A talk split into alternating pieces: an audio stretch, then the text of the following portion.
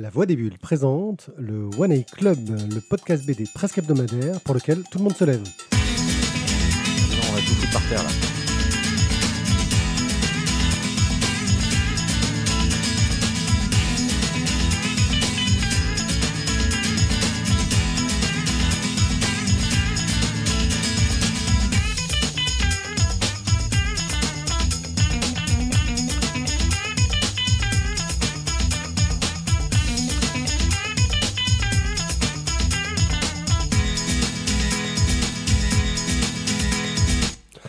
Les gens, bienvenue au One A Club, le podcast fantastique qui sait parler de bande dessinée à ceux qui en lisent euh, et à ceux qui n'en lisent pas. Parce qu'on est balèze. Voilà. Euh, et pour vous attirer dans le doux monde de la bande dessinée, euh, je suis accompagné du- des, des meilleurs dans leur partie. Je ne vous dirai pas lesquels. À commencer par Guillaume. Salut Guillaume. Salut tout le monde. Tu nous parles de quoi aujourd'hui? J'ai oublié. Ah oui, au nom du fils.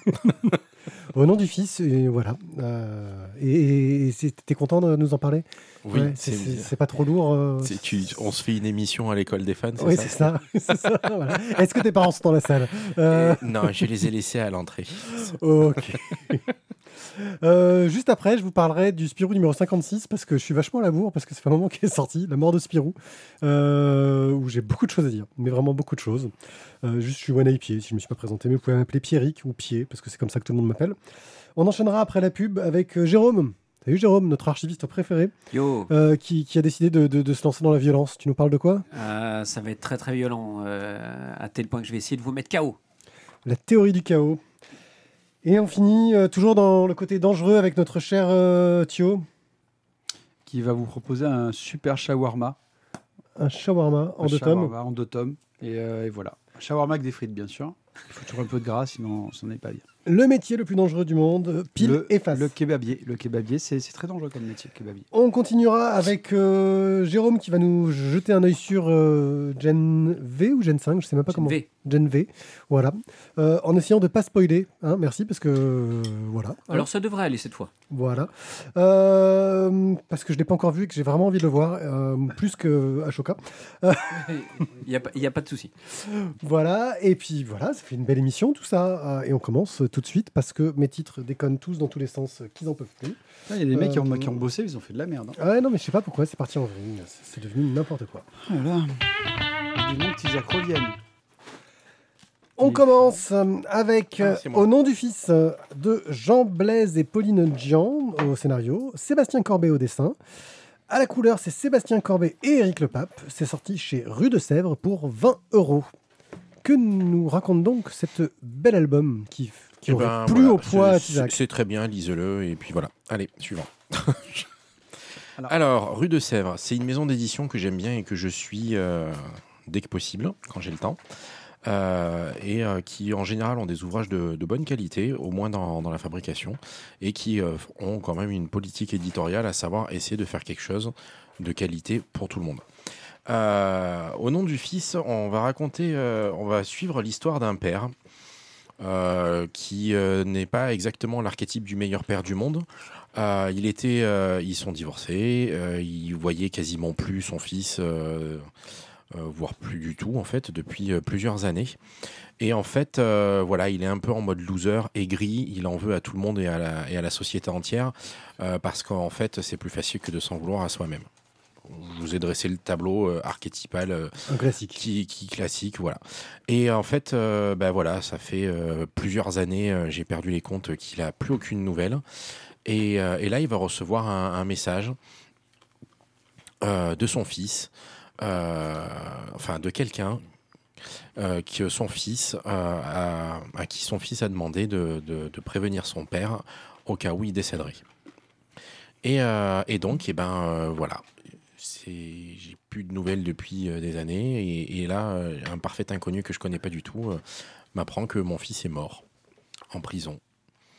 Et, donc et ben voilà on va des pardon, on va des on va essayer de il va essayer de comprendre ce qui se passe. Et en fait il va il va prévenir son ex-femme. Il y a une période de deuil de, de quelques jours mais en fait il n'y arrive pas. Et il plaque tout en même temps, j'ai envie de dire, avec la vie de merde qu'il avait, c'est pas trop difficile de plaquer. Et, et en fait, il, s'en va donc au, au, Brésil, je sais plus, c'est le, le, Brésil, je crois bien. Et pour essayer de retrouver cet homme qu'il a contacté, pour essayer de comprendre pourquoi son fils a été tué. Bolivie. Bolivie, pardon, donc en prison, dans la fameuse prison de San Pedro. Euh, qui, a cette qui existe vraiment. Hein, elle a cette particularité d'être gérée et administrée par les, par les prisonniers. C'est une espèce de, ville, euh, de ville dans, l'État, d'État dans l'État. Et en fait, euh, bah voilà, il va essayer de rentrer là-dedans sous couverture et enquêter et, comprendre ce qui est arrivé à son fils, qui lui bah, était en train de, enfin de retrouver le tueur de son fils plus exactement, parce que son fils était reporter et était en train d'enquêter sur la prison. Euh, donc voilà, beaucoup de choses vont se passer, beaucoup de rencontres. Et, euh, une histoire euh, plutôt, plutôt bien. Enfin, c'est un, un, bouquin que j'ai beaucoup aimé, que j'ai trouvé bien dosé, bien dessiné. Enfin, pour moi, il fonctionne bien. c'est, enfin, je veux pas trop en dire sur l'histoire parce que je trouve ça important de, la découvrir. Et, enfin voilà, il n'y a, pas vraiment de faute pour moi dedans dans ce livre. je, je pense que c'est vraiment à découvrir. Euh, le seul petit bémol qu'on pourrait éventuellement mettre, euh, que j'ai pas vu tout de suite en fait, c'est un, un, représentant euh, avec qui j'en ai discuté qui me disait. un représentant de la concurrence? Oui.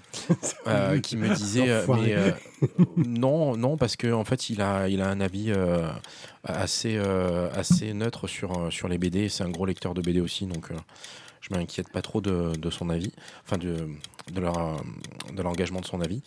Et, euh, et, donc il me disait il y a quand même un, défaut dans ce bouquin, c'est qu'on parle de la prison de San Pedro, donc une prison administrée par des prisonniers. Euh, c'est clairement pas des enfants de cœur, euh, ça tue, ça viole, ça, ça meurt, ça, enfin voilà, c'est, clairement pas le paradis, hein, bien au contraire, hein, comme il dit sur la couverture, c'est dans l'enfer de la prison de San Pedro. ben là, on sent pas bien l'enfer, en fait, c'est un peu trop propre. C'est euh, éventuellement le seul, euh, le seul défaut qu'on pourrait trouver à la BD, enfin en tout cas de mon point de vue, et que effectivement il m'a mis le doigt dessus, et euh, je trouve qu'il a raison, mais pour autant ça m'avait pas sauté aux yeux. Voilà. C'est vrai que j'irai un peu de ce côté-là, je rebondis sur cet avis-là, parce que j'ai trouvé qu'il y avait un côté un petit peu caricatural sur le côté politique parce que, bah, on va dire, euh, c'est pas trop spoilé, mais euh, le, personnage principal se retrouve dans les affaires politiques de, de la prison. Parce qu'il va y avoir des élections pour euh, élire le représentant du quartier dans la prison, etc. Et j'ai trouvé qu'il y avait un côté très caricatural, de, de, côté un petit peu dictateur d'Amérique du Sud, quelque chose qui, qui j'ai trouvé un peu. Tu t'es identifié, tu t'es reconnu? De quoi Ouais, dictateur d'Amérique du Sud. Non, moi, je pas d'Amérique du Sud. Moi, c'est plus le côté. J'ai un côté peut-être corse au niveau dictateur, je sais pas. Mais euh, non, Amérique du Sud, non, pas vraiment. Euh, mais voilà, je trouve qu'il y avait ce côté. Tu vois, le, personnage euh, avec qui il se retrouve proche assez rapidement, qui est un ponte de, de, cette prison.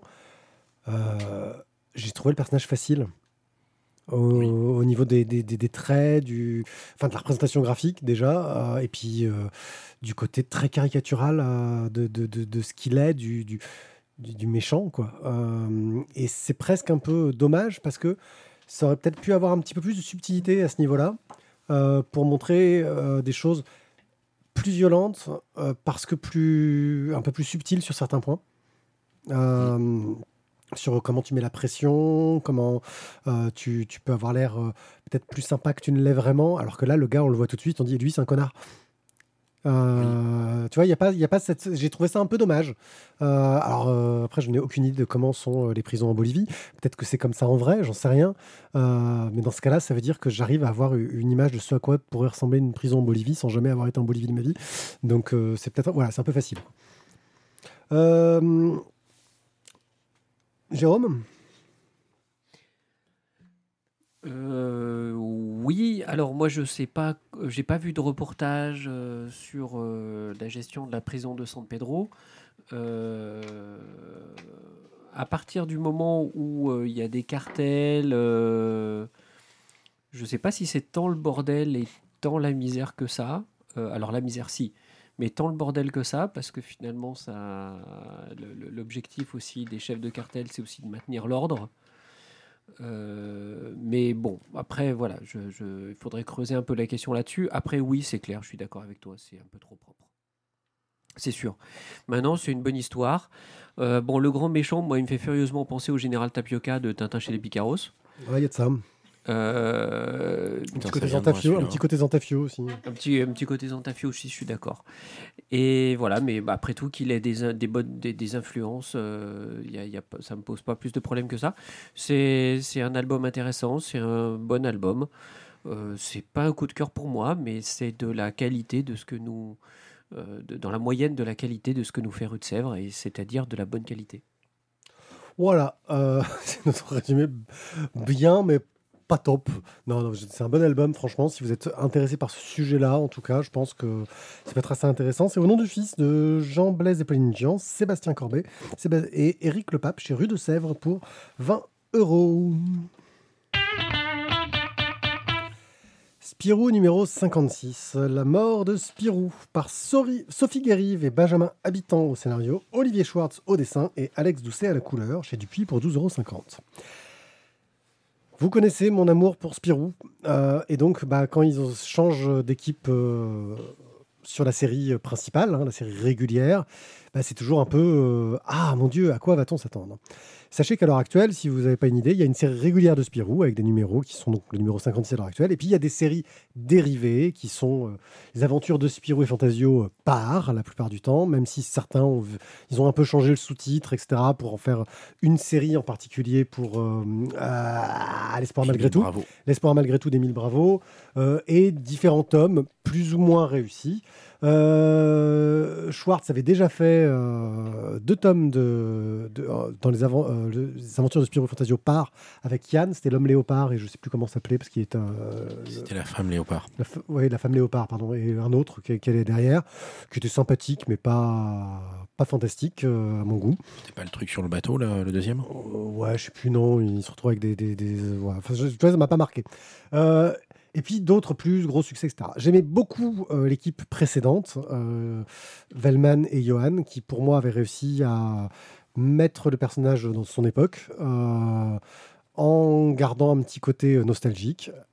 Et là, je vais tout de suite, sans raconter le pitch de l'histoire, parler de moi. Ce qui me pose souci, c'est que j'aime bien le travail d'Olivier Olivier Schwartz, mais c'est un travail nostalgique.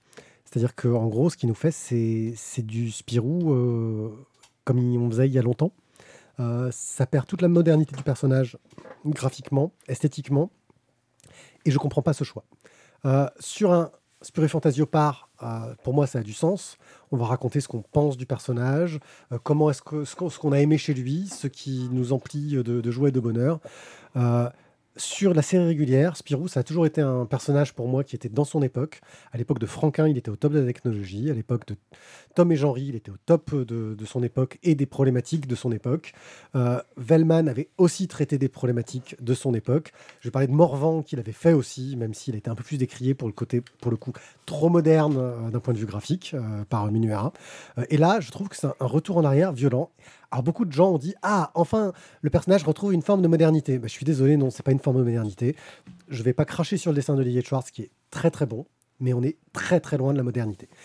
Niveau scénario par contre on va un peu dans la modernité même si c'est un gros clin d'œil au vieux Spirou, euh, genre le repère de la Murène, euh, où ils vont retrouver la cité euh, où la Murène avait sévi, qui a été retransformée en hôtel de luxe très mystérieux, où il se passe plein de choses, on ne sait pas trop quoi, et des gens, ils forment une sorte de complot, et donc bien sûr, nos héros vont en enquête parce que c'est trop propre pour être honnête, et bien sûr, c'est trop propre pour être honnête, et bien sûr, ça va nous raconter ce que nous dit le titre, la mort de Spirou, et qu'est-ce qui va se passer ensuite?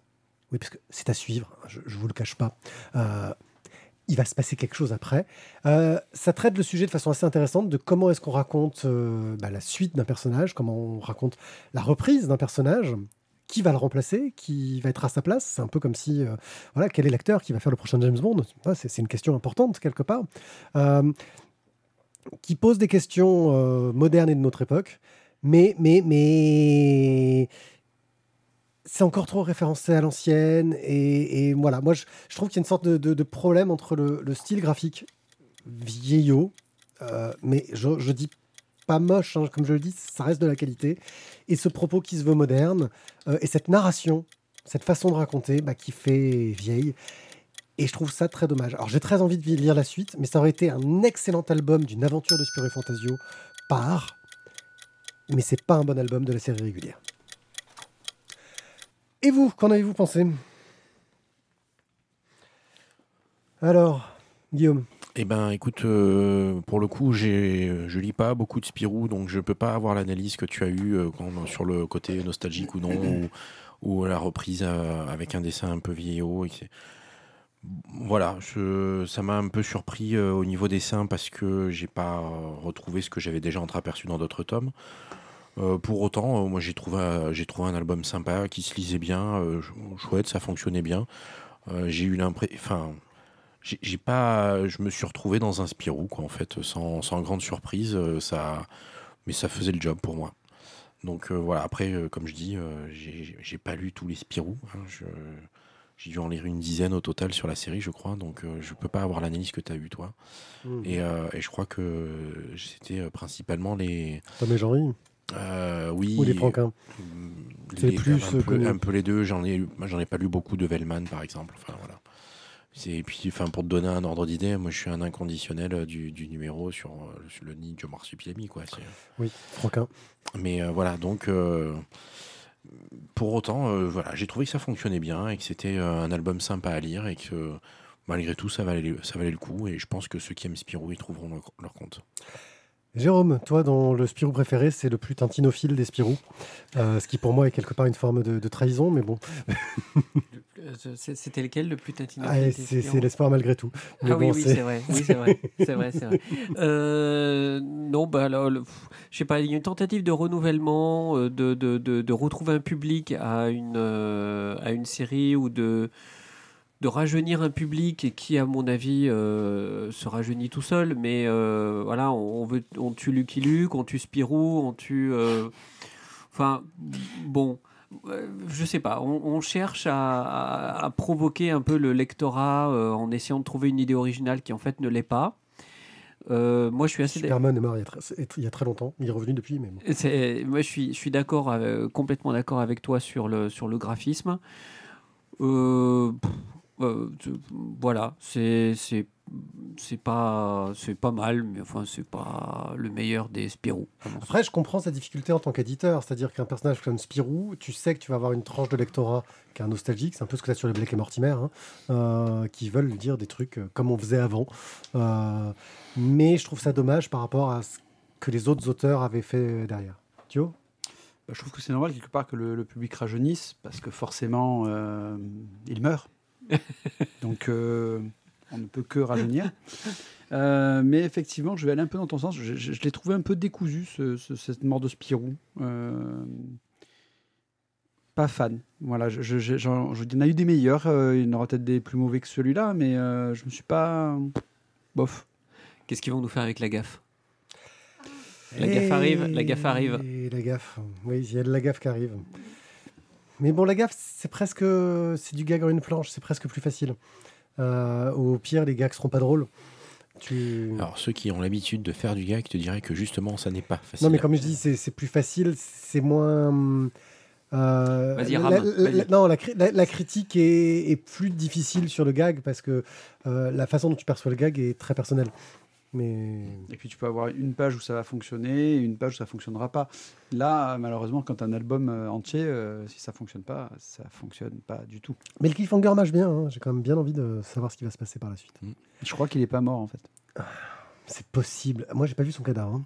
Bah, je crois que c'est un classique. ça. ça. hein. Je, je dire, euh, Bah, excuse-moi, mais si on voit toutes les références qu'il y a à James Bond aussi, euh, clairement, il est pas mort. hein. Ouais. ouais, on verra ça. Mais James Bond, il- on, on l'a jamais vu tout nu. Alors, la classe Spirou, a priori. euh, Ah, et il a- est-ce qu'il y a son slip sur la couverture pas- en fait, on n'a jamais vu s'il Ah. avait un slip. C'est vrai, c'est vrai. Euh, la mort de Spirou, le Spirou numéro 56 de Sophie Guérive, Benjamin Habitant, Olivier Schwartz et Alex Doucet chez Dupuis pour 12,50 euros. Et 12,50 euros, c'est vraiment pas cher pour une BD. Euh, mais c'est encore moins cher euh, plus, plus cher que le plaisir que vous avez à nous soutenir. Je veux dire 12,50€. Qui donne tromper. 12,50€ On peut tromper une personne Voilà. 100 fois, mais C'est ça. Qui donne 12,50€ pour nous Ouais. soutenir? Qui? Personne. Personne, c'est vrai. Mais il y a des gens qui donnent certes moins, mais qui donnent, et rien que ça, c'est un geste qui compte. Et ces personnes, eh ben, c'est Matt Deka, Chevon, Warloff, Stéphane, Cobal et Boob. Et on les aime parce que ils nous soutiennent, ils nous permettent d'acheter plus de BD, d'acheter plus de boissons, d'acheter plus de nourriture, d'acheter plus de M&M's, euh, d'aller euh, à l'étranger à l'étranger, à Castres, au loin, euh, de, de- de- voilà, voir ces gens du Nord. Je veux dire, hein, c'est un peu le Nord, Castres, quelque part. C'est vrai. Euh, ouf, ouf. Je sais, je prends des risques. Là. Je, vais per- je risque de Ça. perdre des, a, des a- gens. Bon, on a perdu tous nos auditeurs, c'est c'est fini. bon, allez, soutenez-nous, quoi. Donnez-nous des sous, ça nous fait plaisir. C'est sur tipeee.com slash la voix des bulles. Et sinon, vous pouvez aussi passer par Bubble pour euh, commander plein de BD chez votre libraire préféré. Euh, et en théorie, nous, on reçoit une com, mais ça fait super longtemps que j'ai pas eu de com de Bubble. Donc autant vous dire que c'est peut-être pas le meilleur moyen de nous soutenir, mais faites-le quand même. Parce que c'est cool, parce qu'au pire, vous achetez quelque chose chez votre libraire. Et ça, c'est bien. Je crois que voilà, Guillaume sera d'accord. Achetez chez votre Complètement. La théorie du carreau, du chaos, Non, pas la du carreau. chaos. Pas du carreau du tout. La théorie du chaos de Mathieu Rennes au dessin, couleur, la totale, enfin il a tout fait. Chez euh, Dupuis Vega pour 12,50€. Jérôme, tu nous parles de baston, c'est- ça me Chaos, surprend presque. chaos c'est K.O. Hein. Oui, oui, on n'est pas sur le chaos. Mmh. C'est le Euh, knockout, quoi, le- Chaos, l'ennemi de Sonic. C'est exactement. Euh, donc euh, c'est un album qui a initialement été publié en ligne sous forme de chapitres mensuels et euh, qui continue d'ailleurs à être publié sous la forme de chapitres mensuels. D'ailleurs, Mathieu Rennes, Rennes, Rennes, Je, je crois que c'est Bah, Rennes. Il y a un accent sur le dernier E quand même. hein. Rennes. Ah, j'ai pas vu l'accent. Ok, tu as raison, il y a un accent. J'ai toujours raison. Mathieu Rennes a un Tipeee, lui aussi d'ailleurs, pour soutenir son travail. Non, mais on, on fait déjà pas assez de pub pour nous, alors on va pas en faire pour les Non, autres. mais c'est ce que je voulais dire, c'est que si, si vous donnez à Mathieu, vous nous donnez à nous aussi en même temps. Vous avez un compte, c'est plus facile. C'est ça. voilà. Vous Donc, êtes plus à ça près. C'est un avenir dystopique, euh, mais malgré tout, peut-être pas tant que ça. Suite au dérèglement climatique, euh, des émeutes ont commencé à apparaître sur l'ensemble de la surface de la Terre euh, contre les gouvernements accusés de ne rien faire, les Green Riots, les émeutes vertes. 20 ans plus tard, deux mondes coexistent, les grandes villes, des mégalopoles qui prônent le progrès et la croissance, et des îlots de campagne euh, qui prônent, elles, tout à l'inverse, la décroissance. Euh, les gouvernements ont mis la santé au cœur de leurs actions, mais ont parallèlement implanté la CID, une nanopuce chez tous les êtres humains, qui détecte l'état de santé en temps réel. Parallèlement, on rencontre l'héroïne, Beck, qui vit depuis toujours sur une île isolée avec Wade, un maître en arts martiaux, qui l'élève comme sa propre fille. Tous les mois, il va au ravitaillement sur le continent. Sauf que, évidemment, un mois, il ne rentre pas. Donc Beck va euh, se diriger vers, euh, vers la ville. Euh, le sous-titre de la théorie du chaos de- de- du titre de l'album, c'est Bienvenue à Bajara. Bajara. Et Bajara, c'est la ville où, est-ce qu'- où elle va arriver. Et en fait, en arrivant dans cette ville, la première chose qu'elle va, enfin une des premières choses qu'elle va se rendre compte, parce qu'elle elle, elle- elle n'a aucun code, en fait, depuis toute petite, elle vit euh, isolée sur cette île. Donc, il va falloir qu'elle apprenne à découvrir à la fois euh, cet, cet univers, ses codes, et, euh, et qu'elle va rechercher également son, son mentor. Et une des premières choses qu'elle va découvrir, c'est que son mentor, en fait, il est, il est, c'est un professionnel du combat, du, du- du- des, des combats d'arène. Donc, en gros, c'est l'équivalent des MMA. Euh, et euh, Ultimate Fighting. elle va devenir elle-même, elle va aussi se lancer dans ses ultimate combats et elle va devenir elle-même une professionnelle de ça et elle va être extrêmement douée, peut-être beaucoup trop douée. Alors, beaucoup d'influence de Last Man, très clairement, beaucoup d'influence de plein de shonen euh, japonais. On est là aussi sur un manga occidental, sur un manga fait par un français. Et euh, voilà, je trouve que les scènes d'action fonctionnent très bien. Euh, le découpage fonctionne bien, c'est dynamique. On reste sur sa fin à la fin de la première, du premier tome, ce qui est une bonne chose. Donc ça veut dire qu'on attend le deuxième avec impatience. Et puis, alors par contre, c'est un peu cousu de fil blanc. Voilà. Largement cousue de fil blanc. Donc, étonnamment, elle est hyper douée, elle est hyper forte. Mais que se passe-t-il? Pourquoi est-elle aussi douée et aussi forte?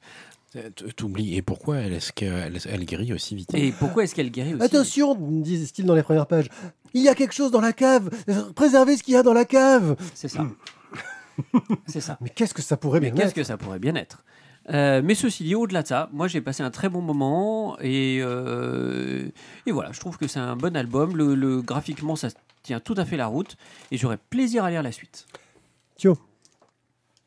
Hmm. Alors j'aurais plaisir à lire la suite, mais effectivement j'étais très déçu par le début. Euh, je trouve que voilà, le, le lancement de l'histoire, comme je l'avais, on a déjà échangé dessus, mais euh, bah, c'est trop, euh, trop cousu de fil blanc. Quoi. Tu, tu- tu te dis en fait, tout le, le début de l'histoire, il aurait peut-être pu faire euh, autrement pour garder un peu de, même si on, enfin, même si on avait, euh, on- on- même si on avait pu tout découvrir d'un coup, bah change l'intro. Parce que là, l'intro, c'est clairement, tu sais, ouais, tu sais très bien d'où vient la fille, tu sais ce qui se passe, tu sais tout, quoi.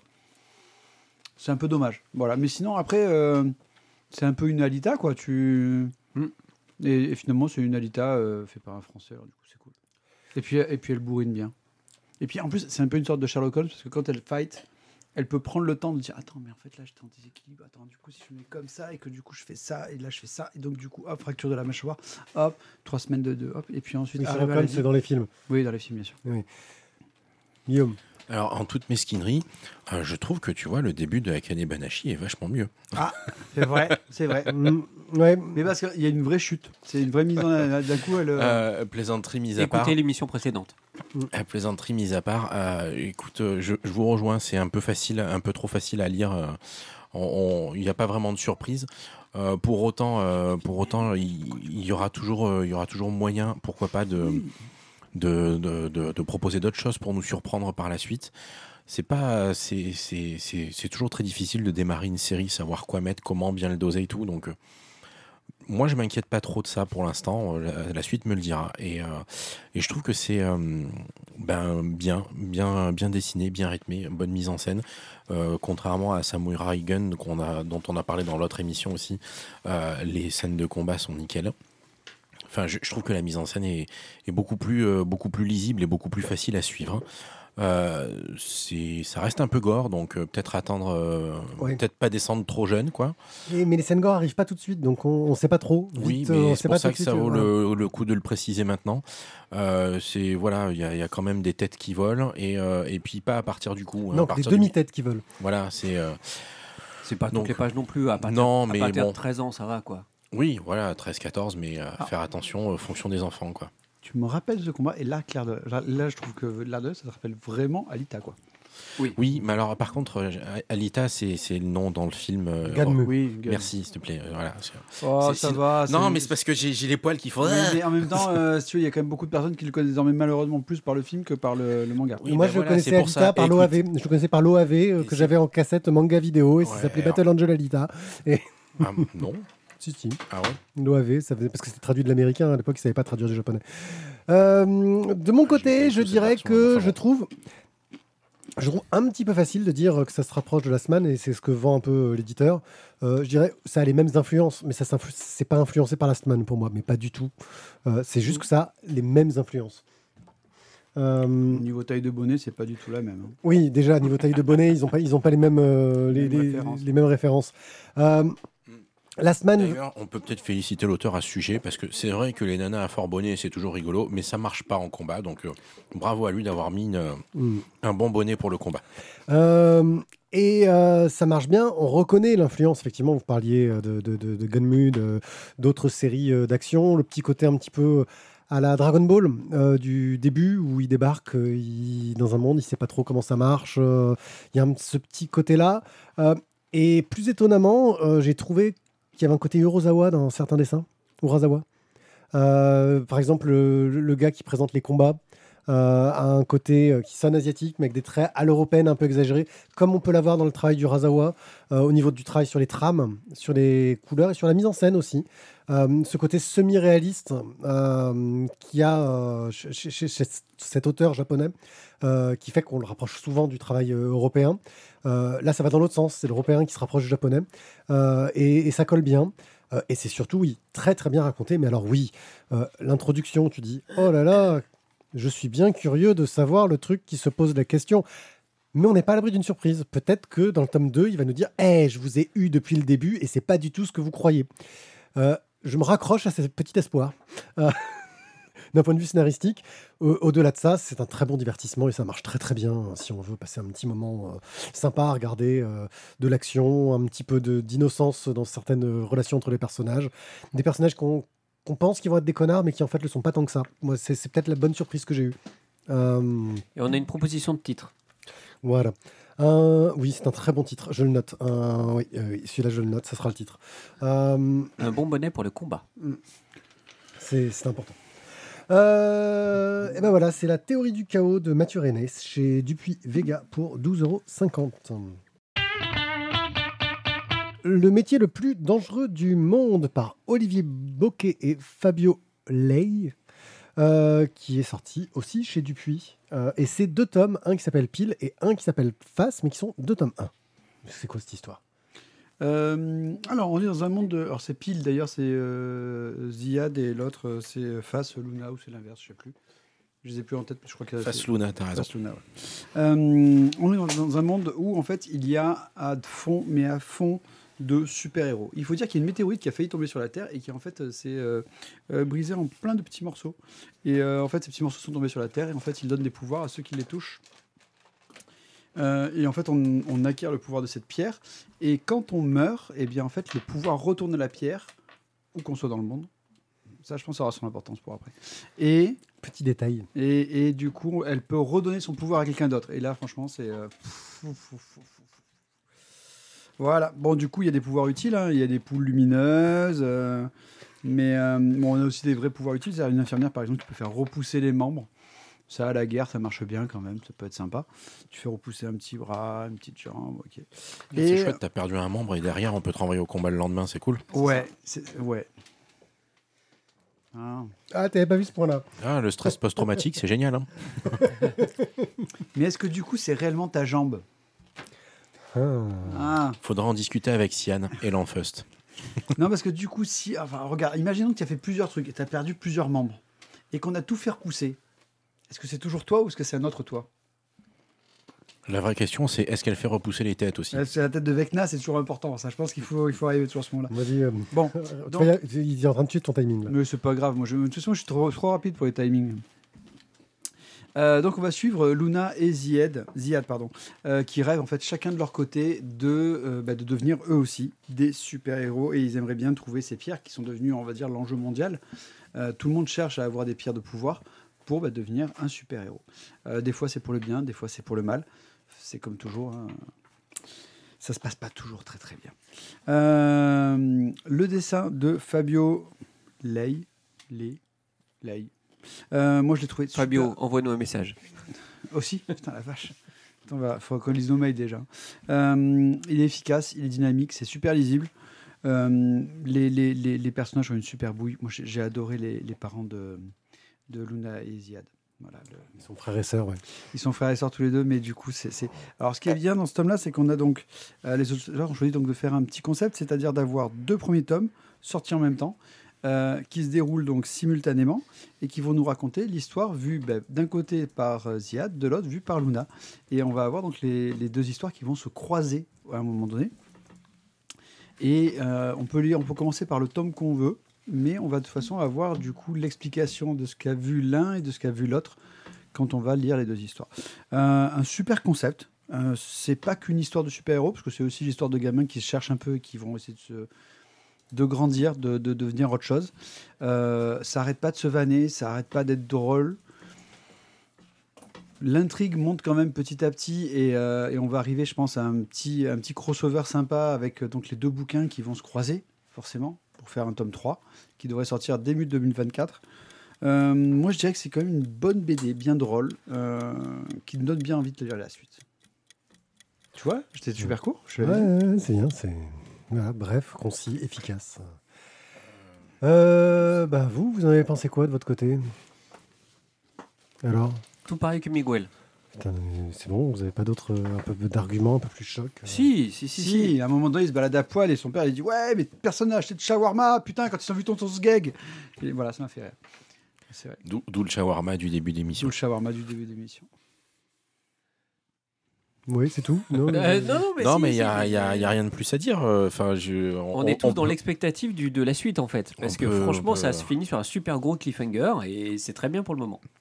Moi, je, je, je trouve que c'est une, une bonne BD. Je, la- je vais la conseiller souvent. Elle est dans notre rayon jeunesse. Euh, je trouve que c'est très qualitatif et que c'est un plaisir de mettre ça dans les mains des enfants. C'est euh, après euh, le. Éventuellement, on pourrait, euh, si on veut chercher la petite bête, on pourrait dire que euh, le dessin qui a un côté euh, ultra, ultra franco-belge classique euh, va pas aider à le mettre dans les mains de tous les enfants. Mais mais bon, par exemple, quelqu'un qui, un, petit gars ou une petite fille qui a envie de, de, de- de découvrir autre chose de bien, en plus de seul ou des enfants de la résistance, et ben ça, ça va marcher nickel. Quoi. Bah, ce- ce- ce- Celui-là, je- d'ailleurs, je dois lui passer.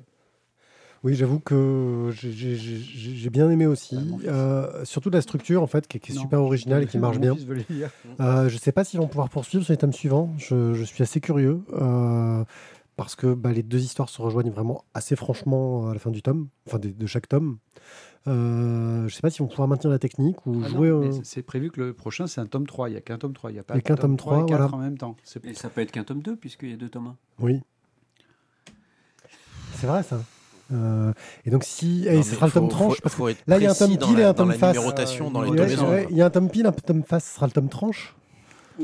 Voilà, c'est. Alors non, mais vraiment non, c'est un sérieux. Je veux bien que ce soit toi qui sois la technique, mais sors quoi. Voilà, non, mais c'est juste, euh, je, m'inquiète. euh. Euh, non, une, une série euh, plutôt réussie euh, qui, qui appelle une belle suite euh, et qui donne un univers aussi où je pense qu'ils peuvent raconter plein d'histoires sympas. C'est surtout ça. Il y a, il y a de quoi euh, Hmm. euh, avoir. Peut-être que Dupuis vient de créer son univers super-héroïque euh, qui pourrait s'étendre et, et amener des histoires cool. euh, parce que le principe de base euh, marche bien, je trouve. Donc, c'était le métier le plus dangereux du monde. Pile et face d'Olivier Boquet, Fabio Lay et Fabien Alquet chez Dupuis pour 12,95€. Un œil sur Gen V, une série télé sur Prime Video qui est un spin-off de la série The Boys. Mon cher Jérôme, de quoi ça nous parle que Gen V? Ça y est, ah, il est pris au dépourvu. Il, est- il est complètement. Il, pas suivi. Complètement, bah, surtout que j'attends Dan Jegel qui n'est pas venu, enfin voilà. Euh, Gen V, on est dans l'univers de The Boys, effectivement. Donc The Boys, pour le moment, c'est trois saisons. Euh, Gen V, la saison 1 vient de se terminer, donc je ne vais pas spoiler la fin de la saison 1, rassurez-vous.